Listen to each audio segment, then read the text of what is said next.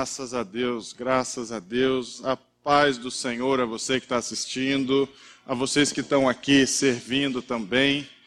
É uma alegria estar aqui mais uma vez, dividindo a palavra do Senhor, falando sobre a palavra do Senhor. Uma alegria e ao mesmo tempo, estava dizendo agora para o doutor, né? Assim, é um, é um temor, né? É uma responsabilidade a gente fala daquilo que não é nosso, a gente está lidando com aquilo que não é terreno, com aquilo que não é carnal, a gente lida com coisas que são do alto, uma responsabilidade tremenda, lidar com almas, com vidas.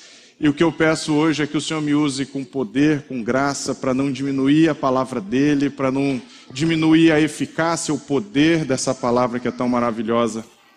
Hoje eu queria falar a respeito da presença de Deus. Essa, essa é uma palavra que pode fazer muita diferença na vida de muitas pessoas que estão chegando agora, mas também de muitas pessoas que há muito tempo tiveram uma experiência com Deus, uma, iniciaram uma caminhada com Deus, mas isso foi se esfriando ao longo dos anos, isso foi se perdendo ao longo do tempo. A presença de Deus faz toda a diferença na vida, é sobre isso que nós vamos falar hoje. Eu queria ler um texto que está no segundo livro de Samuel, capítulo 6, versículos 11 e 12. Segundo livro de Samuel, capítulo 6, versículos 11 e 12. Eu pedi para, acho que já estão na tela, né? Já está na tela o texto. A palavra do Senhor nos diz assim: A arca do Senhor ficou na casa de Obed-edom em Gate por três meses. E o Senhor abençoou Obed-Edom e toda a sua família. A arca do Senhor ficou na casa de Obed-Edom em Gate por três meses, e o Senhor abençoou Obed-Edom e toda a sua família. E disseram ao rei Davi: O Senhor tem abençoado a família de Obed-Edom e tudo o que ele possui por causa da arca de Deus. Então Davi foi até lá e com grande festa levou a arca de Deus da casa de Obed-edom para a cidade de Davi. Nós vamos ler só até aqui. Pai amado, neste momento nós pedimos que o Senhor fale aos nossos corações, visite cada coração, cada um que ouve, seja no momento que for, vai ser o momento perfeito, o momento que o Senhor destinou para cada um ouvir. Que o Senhor possa falar aos corações, atingir as necessidades, superar os obstáculos, que o Senhor possa visitar com o seu poder e que a sua presença seja real a cada um que ouvir esta palavra. Em nome de Jesus. Amém. Amém. Nós, nós estamos falando sobre é um texto, uma passagem que conta um pedaço da história de Davi. E Davi era um rei de Israel e ele tinha uma marca. Havia uma marca. Se, se Davi pode ter uma marca uma, uma chancela, um selo. A marca da vida de Davi era a presença do Senhor. Ele era uma pessoa única, Davi era uma pessoa especial, sensível. E ele foi chamado por Deus. É engraçado, ele foi chamado por Deus porque a prioridade de Davi era a presença de Deus. É importante que você se lembre, durante todo o tempo que eu vou falar aqui nessa palavra, o porquê Deus escolheu Davi. Escolheu Davi porque ele era segundo o coração de Deus. Há uma outra versão que diz assim: porque ele ia atrás do coração de Deus, ele procurava o coração de Deus. E eu começo aqui fazendo uma pergunta: por que Deus te escolheu? Se Deus escolheu Davi porque ele era segundo o coração dele, por que Deus te escolheu? Você certamente já tem que ter essa consciência de que você é uma pessoa única, que você sim foi colocado numa posição única na sua casa, na sua família, no seu trabalho. Mas por que você acha que Deus fez isso? Você acha que é porque você é só o mais talentoso, mais capacitado para fazer aquele trabalho? Você acha que em meio a 8 bilhões de habitantes da Terra você vai fazer aquilo melhor que todo mundo e não vai ter ninguém capaz de fazer o que você vai fazer do jeito que você faz? Você acha que é só por isso? Eu acho que não. Eu acho que se não é pelo seu desempenho, Você já percebeu por que, que Deus te fez tão favorecido? Por que, que você acha isso? Que já, você percebeu quanto você é altamente favorecido? É engraçado que a palavra traz níveis de graça na vida de uma pessoa. O anjo apareceu a Maria e falou: Maria, você é altamente favorecida. Há isso, há pessoas que são altamente favorecidas, e eu creio que você é altamente favorecido, mas não é pelo seu desempenho, não é pela sua posição é porque há um propósito de Deus na sua vida. Há um propósito e ele vai fazer cumprir o seu propósito. E para isso, ele quer ter um relacionamento com você. Ele quer ter um relacionamento íntimo com a sua vida, ele quer estar presente na sua vida, ele quer que a presença dele faça a diferença na sua vida. Estávamos falando essa semana, né? A presença dele muda tudo. A presença dele muda a sua história, a presença dele, a presença dele capacita as nossas vidas, a presença dele faz com que tudo seja possível. Agora, você vê que Davi ele desejava tanto essa presença que ele, no Salmo 51, ele diz assim: "Se eu cria em mim, ó Deus, um coração puro e renova em mim um espírito reto, não me lances fora da tua presença, não me lances fora da tua presença e nem retire de mim o teu Espírito Santo. Enquanto a prioridade de Davi era a presença do Senhor, a prioridade de Saul, que era o rei que antecedia Davi, era a posição. Saul amava a posição dele. Enquanto Davi tinha como prioridade a presença de Deus, a prioridade de Saul era a posição que ele tinha. Ele queria posição, mas ele não fazia questão da presença de Deus. É impressionante como tem gente que quer uma posição, quer um título, quer o destaque, mas não faz questão de ter junto a presença de Deus. Eles querem cargos que não vão saber desempenhar, posição que não vão saber ocupar, mas não fazem questão da presença de Deus. Assim era Saul, ele amava a posição que ele ocupava, mas ele não fazia questão da presença de Deus. Agora Davi ele amava a presença do Senhor e ele fazia de tudo para tirar qualquer coisa do caminho para que ele pudesse chegar à presença de Deus. Foi por essa, foi para que essa presença pudesse fazer a plena diferença na vida dele. E foi por isso que Deus promoveu Davi. Foi por isso que Deus resolveu tirar Davi de trás das ovelhas e colocar no palácio. Você já percebeu que a presença de Deus é capaz de te levar à promoção? É isso que te leva à promoção. A presença de Deus te leva a um estágio superior, a conquistas maiores. É a presença de Deus que abre portas, que cria caminhos. Se você tiver a presença de Deus na sua vida, você vai experimentar promoção, conquistas, patamares superiores na sua vida. Quando você crê e entender que é a presença de Deus que te leva a isso, e não é o seu desempenho, não é a sua performance, não é o seu braço forte, Sempre que você estiver diante de uma oportunidade de crescimento, você vai se agarrar a Deus, você vai buscar a presença dEle, você vai falar: Senhor, eu quero você comigo, eu quero o Senhor perto de mim, eu quero isso, eu quero subir esse degrau, mas sem a tua presença eu não vou para lugar nenhum. Eu quero a tua presença comigo, porque é ela que vai te capacitar. Você vai ser capacitado para superar os obstáculos, você vai ser capacitado para tirar qualquer coisa do caminho que te atrapalha subir, você vai conseguir tirar da sua vida inveja, seja o que for, inveja, vício, pecado, distrações, sensualidades, vaidade, vai tirar a carne, vai tirar, não importa o que seja.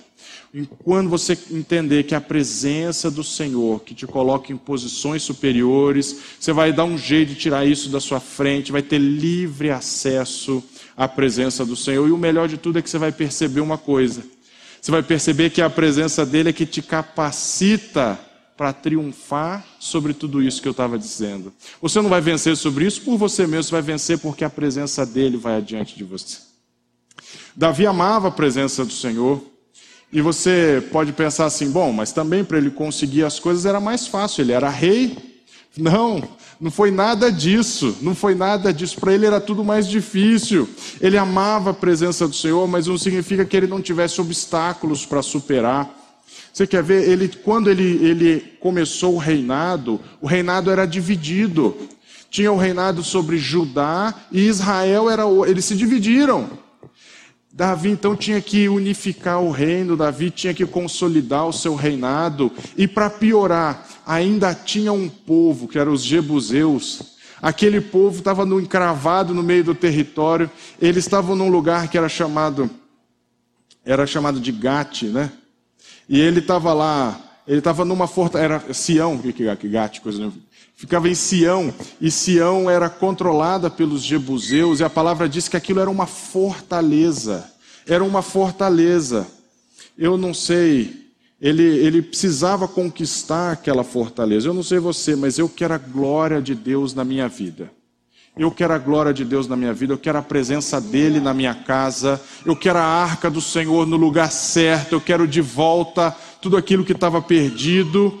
Davi queria essa presença do Senhor, e há uma promessa de Deus para a sua vida quando você está na presença de Deus. Sabia disso? Há um texto em Salmo 16, versículo 11, ele diz assim: Na tua presença, na tua presença, há fartura de alegrias na tua mão direita delícias perpetuamente. Se você estiver na presença de Deus, você não precisa se esforçar para ser feliz. Quando você está na presença de Deus, você não precisa se esforçar para ser feliz. A palavra diz: na tua presença, a fartura de alegria. Você vai ter alegria todos os dias na sua vida. Na presença de Deus, você tem paz completa. Na presença de Deus, você não vai se incomodar com o que os outros pensam, com o que os outros falam, com o que os outros fazem com você. Você vai estar ocupado demais desfrutando das delícias que Ele tem para você. Agora, apesar dessa presença ser tão maravilhosa, Israel perdeu, se afastou da presença dele. Israel se afastou dessa presença e eu quero contar um pouquinho dessa história, é, é, quando a palavra conta isso, sobre a presença dele, como eles perdem essa presença, o povo de Deus, entenda isso, era o povo de Deus, Israel representava o povo de Deus, e eles se afastaram da presença de Deus. É engraçado que aqui a gente não está falando do pecador, daquele que não tem nada a ver com Cristo, daquele que não se interessou jamais pelas coisas de Deus, porque o pecado ele já faz uma separação natural entre Deus e o homem. Não é sobre isso que a gente está falando, a gente está falando sobre aquele que já tinha um relacionamento com Deus e de repente perdeu essa presença. Olha a história. Eu não quis ler aqui para não ficar comprida o texto, mas olha a história, eu vou tentar resumir isso. O povo filisteu era vizinho de Israel e eles começaram a combater contra Israel. Israel estava debaixo da liderança de um juiz, era um sacerdote chamado Eli. Era um sacerdote já há muito tempo, uh, velho, acomodado, ele não enxergava direito, já não se preocupava com a presença de Deus, deixava as coisas de qualquer jeito. A palavra diz assim: e a lâmpada no tempo, o fogo no tempo já ia se apagando já ia se apagando, ele, ele já não se preocupava, ele, ele, ele fazia com que a forma acontecesse, a liturgia acontecesse, mas a presença de Deus já não era tão importante para ele. O ritual era, mas o conteúdo não. O conteúdo não era tão importante. Bom, no tempo de Eli, eles tinham a arca de Deus no tabernáculo, mas já não tinha relacionamento com Deus. Embora a arca fosse o símbolo dessa presença e desse relacionamento, não havia mais relacionamento.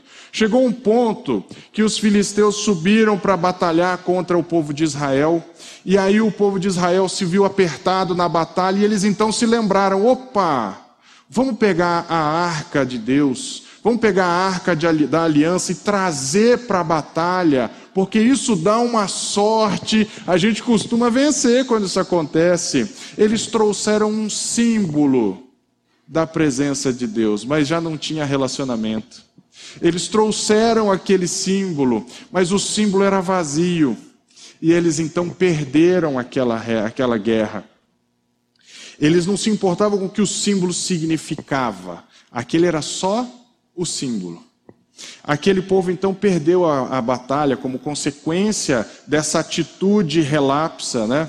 30 mil pessoas perderam a vida naquela batalha. Vocês podem imaginar o que é isso? Imagina um, um grande, um grande estádio de futebol, sei lá, o estádio do Palmeiras, 30 mil pessoas lá dentro, lotado, todo mundo morreu.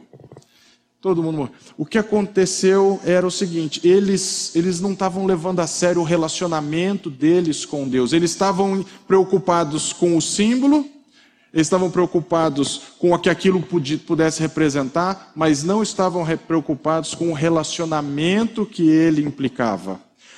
Agora, quantas coisas morreram na sua vida por conta de uma atitude desleixada em relação a Deus? Quantas coisas foram vítimas ao longo da sua história da falta de um relacionamento profundo com Deus? Quantas coisas você deixou de valorizar Quantas coisas você deixou de valorizar, uh, uh, você deixou para trás porque você acabou desvalorizando a presença de Deus no seu casamento, na sua casa, no seu trabalho? Quantas vezes você levou aquilo de qualquer jeito? Eu não me importo, eu não ligo, e você vai perdendo, as coisas vão ficando pelo caminho. Agora, aquele povo, tava, eles estavam dando como certo. Não, se a gente trouxer o símbolo, a gente está garantido na nossa vitória. E, e, e, não foi nada daquilo, eles não se preocupavam com o relacionamento que eles deveriam ter e acabaram perdendo a, a guerra e perderam a arca. A arca foi levada pelo povo, pelo filisteu, e eles levaram aquilo, não só a arca foi levada, mas Ofni e Finés eram filhos de Eli, morreram, chegam para trazer a, a notícia para Eli e falam o seguinte: olha, é, teus filhos morreram, a arca foi levada. Eli, quando então ouve isso, ele cai, quebra o pescoço, ele cai da cadeira, quebra o pescoço, a nora que estava ouvindo aquilo entra em trabalho de parto, tem um filho e chama o filho e acabou. Significa, foi-se a glória de Israel. A glória era a arca, ela foi embora, a glória de Deus foi embora. Agora, perder a glória de Deus significava perder a vantagem que eles tinham. A vantagem, a arma especial que eles tinham. Eles perderam isso. Quando você perde a glória de Deus, você já não tem aquilo que ia adiante de você, aquilo que protegia você, a glória te protege, ela te blinda. Se você perde isso, você perde essa arma. Você pode ter talento, mas o seu talento não é mais eficaz. Você pode ter talento como Sansão tinha, e ele nem percebeu quando perdeu a glória de Deus. A Bíblia diz que ele se sacudiu, e aí então é, foi que ele, puxa, não tenho mais a força, eu não tenho mais a, aquilo, a presença de Deus comigo. Às vezes as pessoas perdem e nem percebem, nem percebem. Ele tinha talento, mas o talento dele não produzia mais impacto. Entende isso? Você precisa da glória de Deus, você precisa da presença de Deus na sua vida para ter impacto. Davi, por exemplo, ele podia jogar uma pedra e não acertar, uma, não derrubar uma latinha em cima de um muro. Mas porque ele tinha a presença de Deus com essa mesma pedra, ele derrubou um gigante. Quantos gigantes você precisa vencer na sua vida? Pode contar com a presença dele. E na presença dele você vai ser vitorioso. É a presença dele que muda tudo na sua história. Ele caiu, quebrou o pescoço, né? imagina, quebrar o pescoço. Ele, ele perde a capacidade da, do que a, a, a, palavra chama de metanoia, né? o arrependimento, a mudança de mente. Ele perdeu o pescoço, ele não pode mais virar a cabeça dele.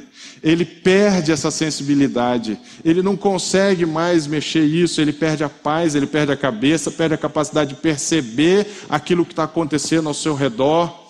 As coisas, ele vai, a glória do Senhor foi perdida. Agora a glória de Deus foi parar nas mãos dos filisteus e eles pegam a arca e colocam na, no templo do deus deles, chamado Dagon. Era um deus dos filisteus.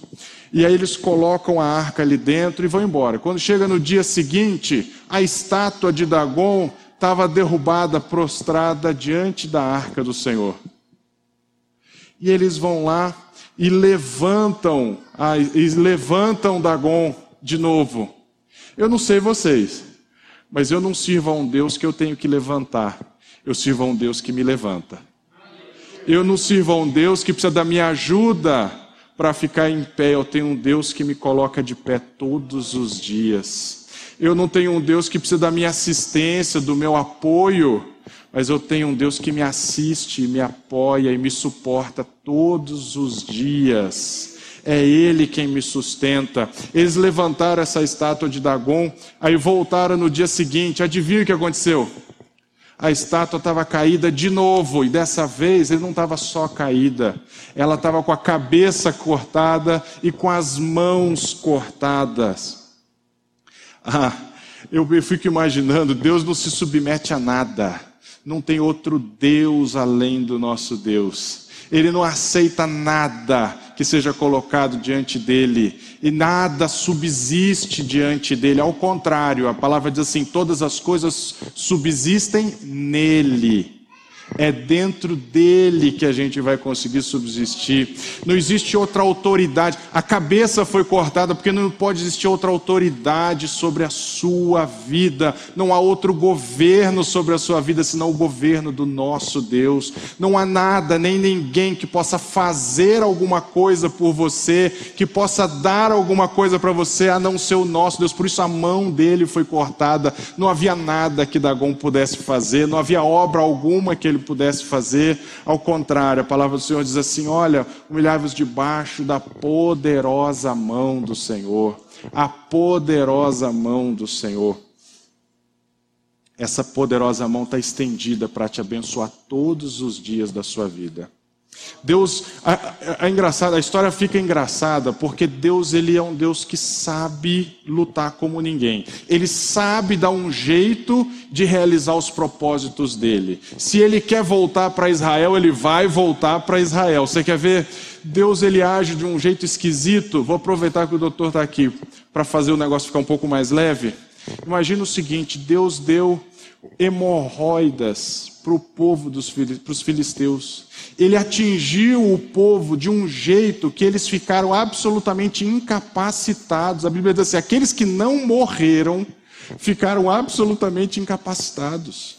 E a dor era tanta, era tanta. Tem, tem uma expressão que, que não usa a expressão hemorroida, falando tumores. Tumores. Você imagina, eu, tem, tem gente que tem isso e diz que é desesperador. Fala assim: olha, não dá para andar, não dá para subir escada, não dá para pegar peso, tem que ficar de lado, não dá para sentar, não dá para fazer nada. É engraçado que Deus não precisa de ninguém para resgatar ele. Deus não precisa da ajuda de ninguém, ele é soberano sobre todas as coisas.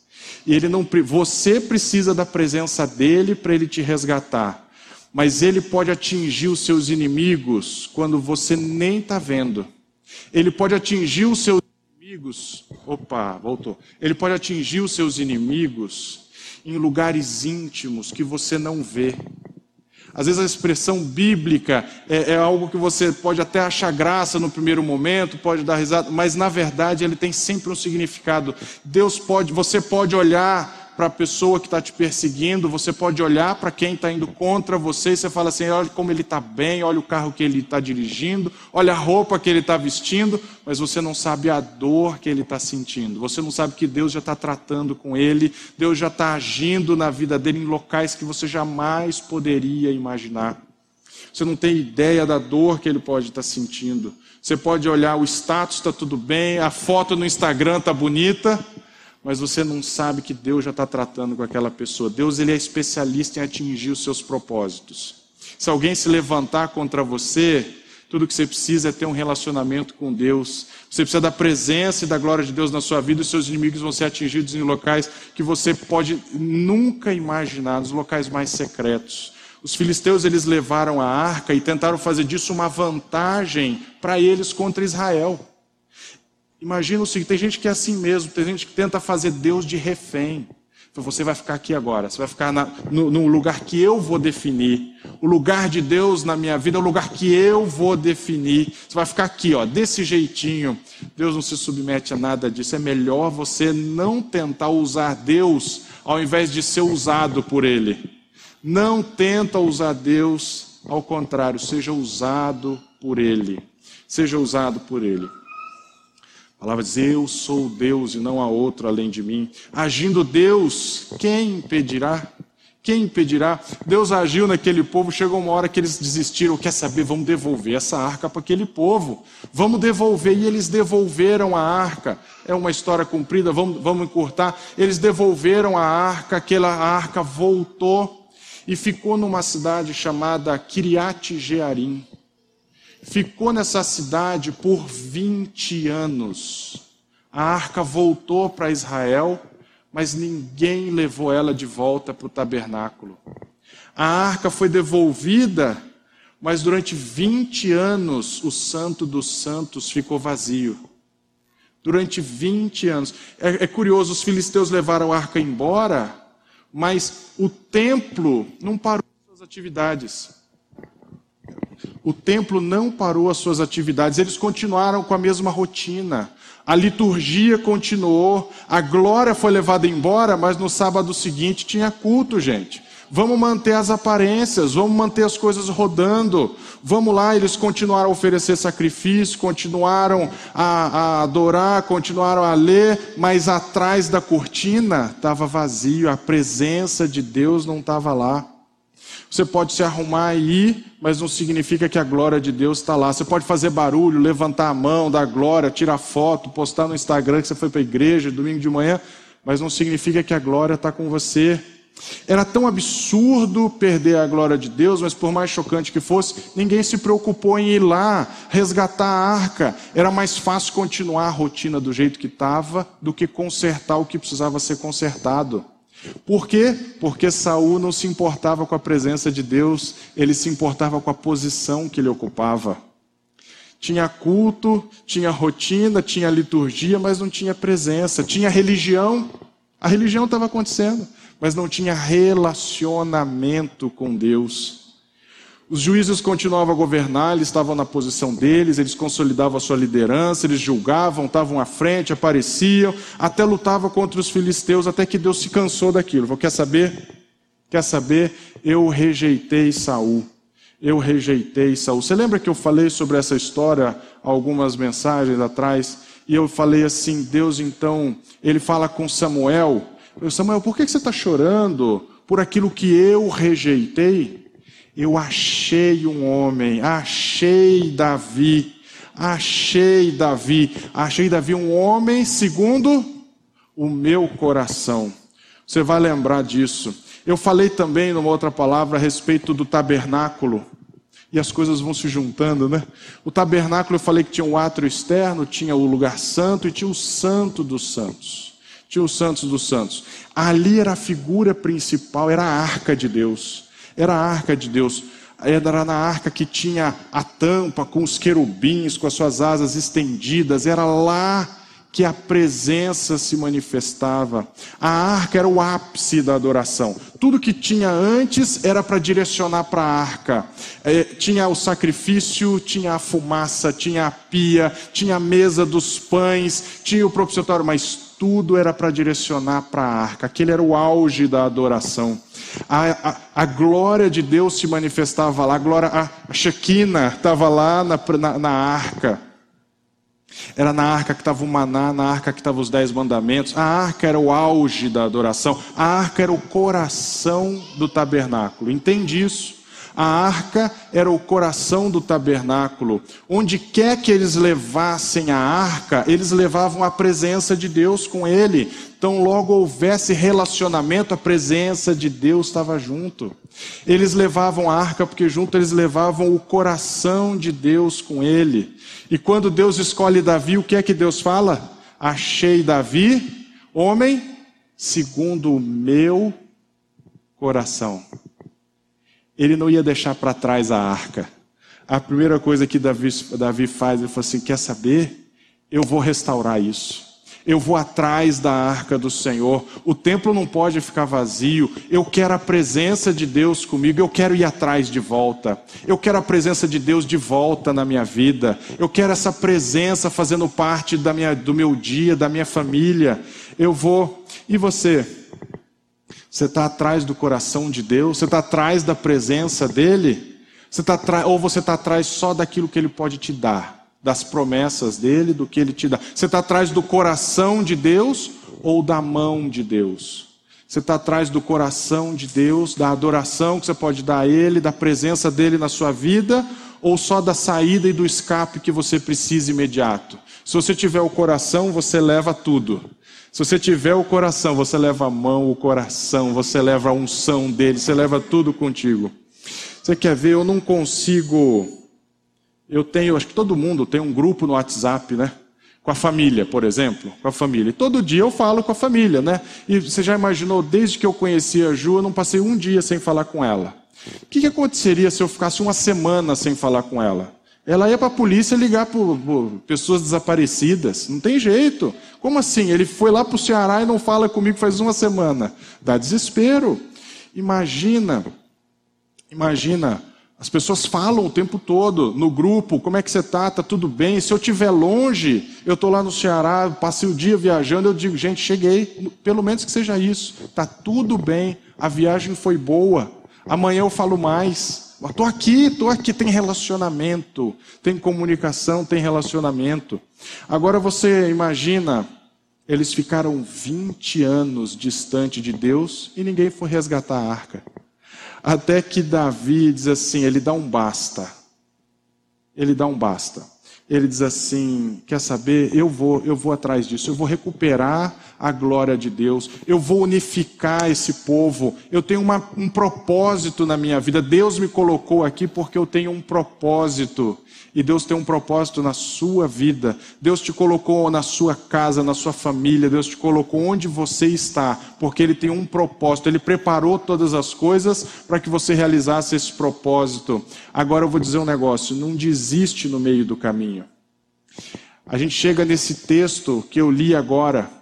Davi então resolve restaurar isso. Ele já tinha conquistado a fortaleza dos Jebuseus, ele transformou o nome da cidade, era Sião, ele virou a cidade de Davi. A cidade de Davi, ele já tinha conquistado aquilo, e agora ele resolve ir atrás da arca do Senhor. E ele vai atrás. 20 anos, ele era um menino. Ele, quando foi ungido rei, ele, rei sobre Israel, ele tinha 30 anos. Ele tinha 30 anos quando foi rei sobre Israel. Então ele era muito novo ainda. Durante 20 anos a arca estava fora, quer dizer, eh, com 10 anos foi a última vez que ele viu a presença de Deus no meio do, do tabernáculo. Ele estava longe, mas ele falou assim: quer saber? Eu vou restaurar a glória de Israel. Eu vou atrás dessa presença de volta. E quando ele resolve fazer isso, ele faz o seguinte: ele vai atrás e dá o jeito dele, ele da melhor forma que ele poderia imaginar. Ele resolve então, pega um carro, uma carruagem nova, coloca a, a, a, a arca em cima daquela carruagem, pega juntas de boi e ele resolve então transportar de Kiriat Jearim para a cidade dele, a cidade de Davi. Quando ele começa a fazer esse caminho, tudo começa a ir bem, tudo parece que vai bem. Acontece que Davi, ele não sabia o jeito certo de fazer as coisas. Eu queria que você entendesse isso. Às vezes você quer fazer o certo, às vezes você quer fazer uma coisa boa, mas faz do jeito errado. Você quer fazer uma coisa boa, bem feita, mas faz do jeito errado. Davi, então, ele fez do jeito errado. Ele estava preocupado em dar um jeito de fazer aquilo da forma como ele pudesse fazer. Eu não sei quando vocês já, já viram. Hoje a gente tem trator, Massey Ferguson, Caterpillar, que mais? Case New Holland. Você tem um monte de coisa bacana. Antigamente, sabe o que era a força de trabalho? Eram os bois eram os animais. O que Davi fez foi é, é basicamente uma, uma demonstração hoje para a gente de dizer o seguinte: olha, quando você quer com a sua força, com a força do seu trabalho, você quer fazer a obra de Deus do seu jeito, mais cedo ou mais tarde, problemas virão. Na verdade, não só com as coisas de Deus, em qualquer empreendimento da nossa vida, mais cedo ou mais tarde, não é porque você tenta fazer o certo que tudo vai dar certo, não é porque eu amo a minha esposa que meu casamento sempre vai ser bom, não é porque eu, eu, eu quero fazer o bem na minha empresa que a minha empresa sempre vai prosperar. É impossível você ter uma empresa ela nunca passar por um problema, você ter uma atividade profissional e falar assim, não, tudo sempre foi lindo, tem de obstáculo. Uma hora os bois tropeçam. Os bois tropeçaram. Quando eles tropeçaram, Uzá coloca a mão na arca, querendo dizer o seguinte: espera aí que eu vou resolver aqui, ó. Eu vou ajudar Deus a fazer as coisas. Deus não aceita isso. Ninguém pode interferir no projeto de Deus. Ninguém pode colocar a mão no projeto de Deus. Era isso que a gente falava. Eu tenho uma responsabilidade, cada um que sobe aqui no púlpito tem uma responsabilidade enorme. A gente não pode colocar a mão no projeto de Deus. O projeto de Deus é soberano, Deus age do jeito que Ele quer, e se você achar que vai escorregar, deixa que Ele vai cuidar. Se você achar que você tem que interferir, é pior. Usar interferiu e ele então morreu. Davi, então, sabe o que ele faz? Ele para, no meio do caminho ele para. Ele diz assim: opa, isso aqui é mais difícil do que eu pensava. Mas Deus tinha colocado Davi na posição que Davi estava por conta de um propósito. Fazia parte do propósito Davi restaurar a glória de Israel. Ele não podia parar no meio do caminho. Se Deus te deu um propósito, você não para no meio do caminho. Você não para de jeito nenhum. Deus te fez desse jeito. Deus te construiu uma história para que você pudesse realizar o seu propósito. Todas as coisas foram costuradas, as pessoas com quem você se relacionou, as pessoas que você conheceu, as circunstâncias na sua vida, as enfermidades, os obstáculos, os tropeções, tudo aconteceu para que você pudesse ser preparado, fortalecido para realizar o seu propósito. Deus ele te capacita para isso e você às vezes simplesmente fala assim: quer saber? Eu acho que não era bem isso. Ao contrário, gente. Ao contrário. Os obstáculos nos fortalecem, os obstáculos nos ensinam, os obstáculos nos fazem perceber que às vezes não é porque eu perdi alguém pelo meio do caminho que eu tenho que mudar a minha meta. Não é porque eu perdi usar no meio do caminho que eu vou mudar o meu objetivo. Eu preciso, eu continuo tendo o, o propósito de levar a arca. Mas se você parar no meio do caminho, deixa eu te contar um segredo. Deus continua sendo Deus. A natureza dele é a mesma, ele continua sendo abençoador. Davi ele fala assim: quer saber? Eu acho que não é bem para eu fazer desse jeito, deixa eu parar isso daqui um pouquinho. E ele leva então a arca para a casa de Obed-Edom. Obed-Edom. Quando ele leva a arca para lá, Obed-Edom começa a prosperar. A, a palavra diz assim: e Deus abençoou a casa de Obed-Edom. Eu não sei, a bênção que era para ser sobre a sua casa, às vezes vai para a casa dos outros. É impressionante. E a palavra fala a respeito disso. A palavra diz assim: Eu vou te colocar em cidades que você não construiu. Eu vou te fazer colher em vinhas que você não plantou. Você está recebendo a bênção que era de outro. Você está recebendo uma bênção que era de Obed-Edom, recebeu uma bênção que era para ser de Davi, mas foi para a casa de Obed-Edom. A natureza de Deus é incrível, é perfeita. Sabe o óleo da viúva? A viúva, olha, pega vasos, não pega vasilhas, não poucas. O óleo ele continuava fluindo, mas os vasos iam mudando. A natureza de Deus é a mesma. Mas às vezes, ela, se você rejeitar o propósito dele na sua vida, Deus vai dar um jeito, o propósito dele não vai mudar, ele vai continuar abençoando alguém. Se não for você, vai ser outra pessoa. Nunca para o propósito de Deus na sua vida. Nunca para. Você vai dizer assim: Eu vou pegar de volta. Eu vou pegar de volta. Eu quero a presença de volta na minha vida. Eu quero a glória de Deus de volta na minha casa. Eu não vou deixar na casa dos outros, não. Eu quero na minha casa eu não vou deixar lá não. Davi, quando descobriu isso, ele falou assim: peraí, eu vou lá buscar essa, eu vou buscar essa arca de volta. Essa arca, o lugar dela é no tabernáculo de Deus. O lugar dela é no templo de Deus. Ela tem um lugar certo. Eu vou restaurar as coisas no reino de Israel. E quando ele fez isso, a palavra diz assim: e Deus confirmou o reinado dele. Deus confirmou o reinado dele, o propósito dele. Toda vez que você cumpre o propósito de Deus, você fala assim: Eu quero a glória, eu quero a presença. Onde eu for, eu quero que a presença vá comigo. Foi o que, foi o que Moisés fez, né? Senhor, se a tua presença não for comigo, eu não vou para lugar nenhum. Se o Senhor não for comigo, Deus falou o seguinte: vocês, o povo vai, mas eu não vou, não. Se você não vai, Senhor, eu não saio daqui. Eu quero a tua presença na minha vida. Esse tem que ser o nosso desejo. A gente já vai, já está finalizando. A gente já está finalizando a palavra, mas você precisa entender isso. Há um propósito de Deus na sua vida. Há algo pra, pra, para o qual Deus te chamou para fazer. Mas para você conseguir fazer, você precisa da presença de Deus na sua vida. Você precisa da glória dele. É essa glória quem te capacita, é essa glória quem te favorece, é essa glória quem te permite ser vencedor. Você não vai deixar o propósito que Deus colocou na sua vida para mais ninguém. Você vai dizer, Senhor, esse propósito é para mim. Eu recebo isso na minha vida, eu recebo isso no meu coração, eu quero isso na minha casa, eu não vou deixar isso passar de jeito nenhum. É a glória de dele, é a glória de Deus na sua vida.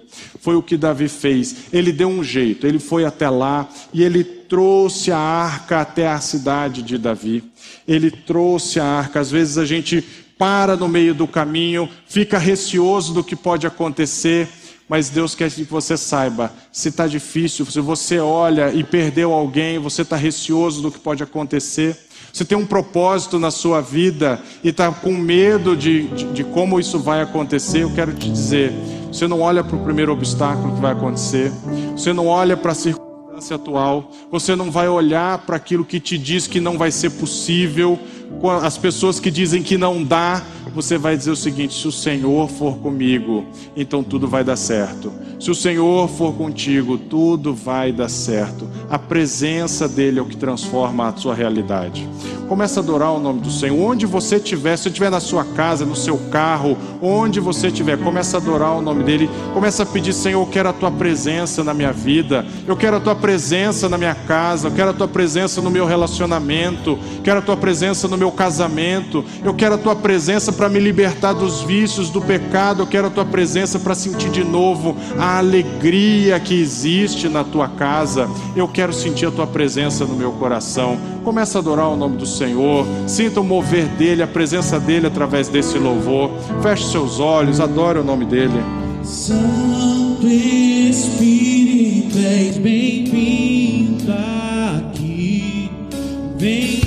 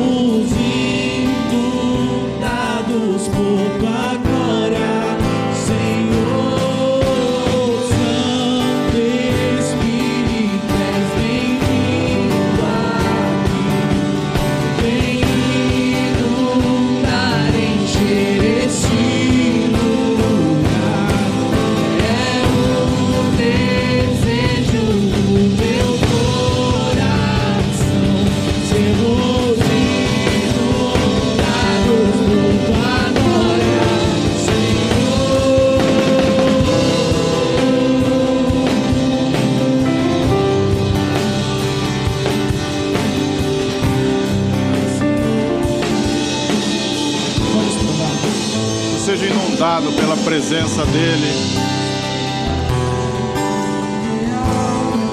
Prova quanto real é essa presença na tua vida.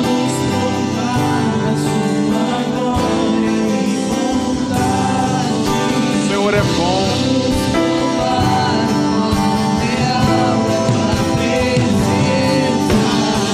Presença dEle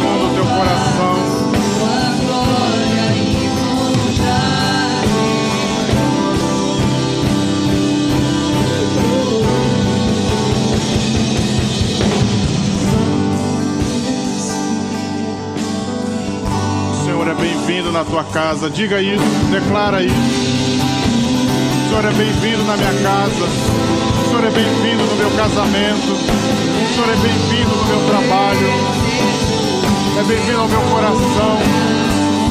A tua presença é o que eu quero, meu Pai.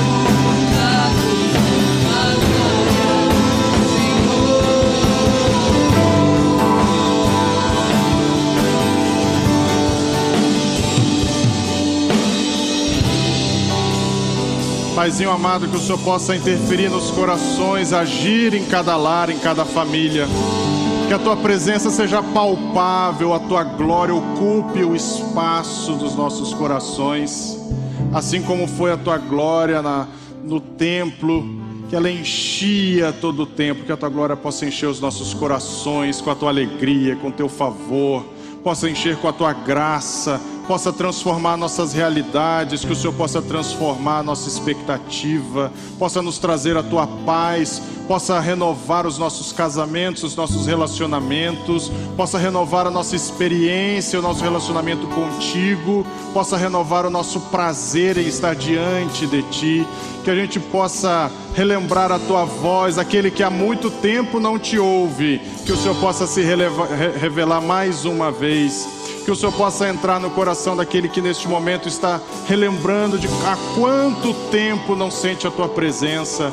Que o Senhor possa com a sua presença visitar neste momento os corações, visitar os lares, visitar os casamentos, visitar os familiares, trazendo saúde, trazendo vida, alegria, renovo, restauração. Restaura, traz de volta a tua glória nas nossas casas e nas nossas famílias. Esse é o pedido que nós fazemos e declaramos sobre o teu povo e sobre todo aquele que está ouvindo esta palavra. E no teu nome nós dizemos que o amor de Deus, nosso eterno Pai, as doces e eternas consolações do Espírito Santo e a graça maravilhosa de Jesus seja sobre todo o povo de Deus, agora e para todos sempre. Amém e amém. Você tenha uma semana abençoada.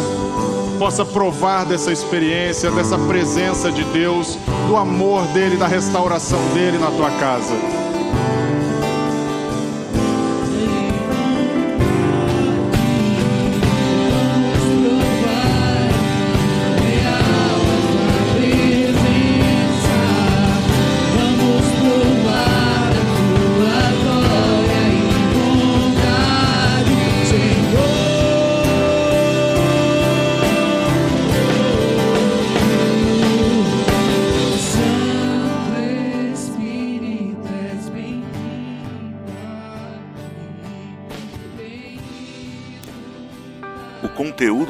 Podcast foi retirado das lives do canal Casa Aviva Online. Inscreva-se no YouTube.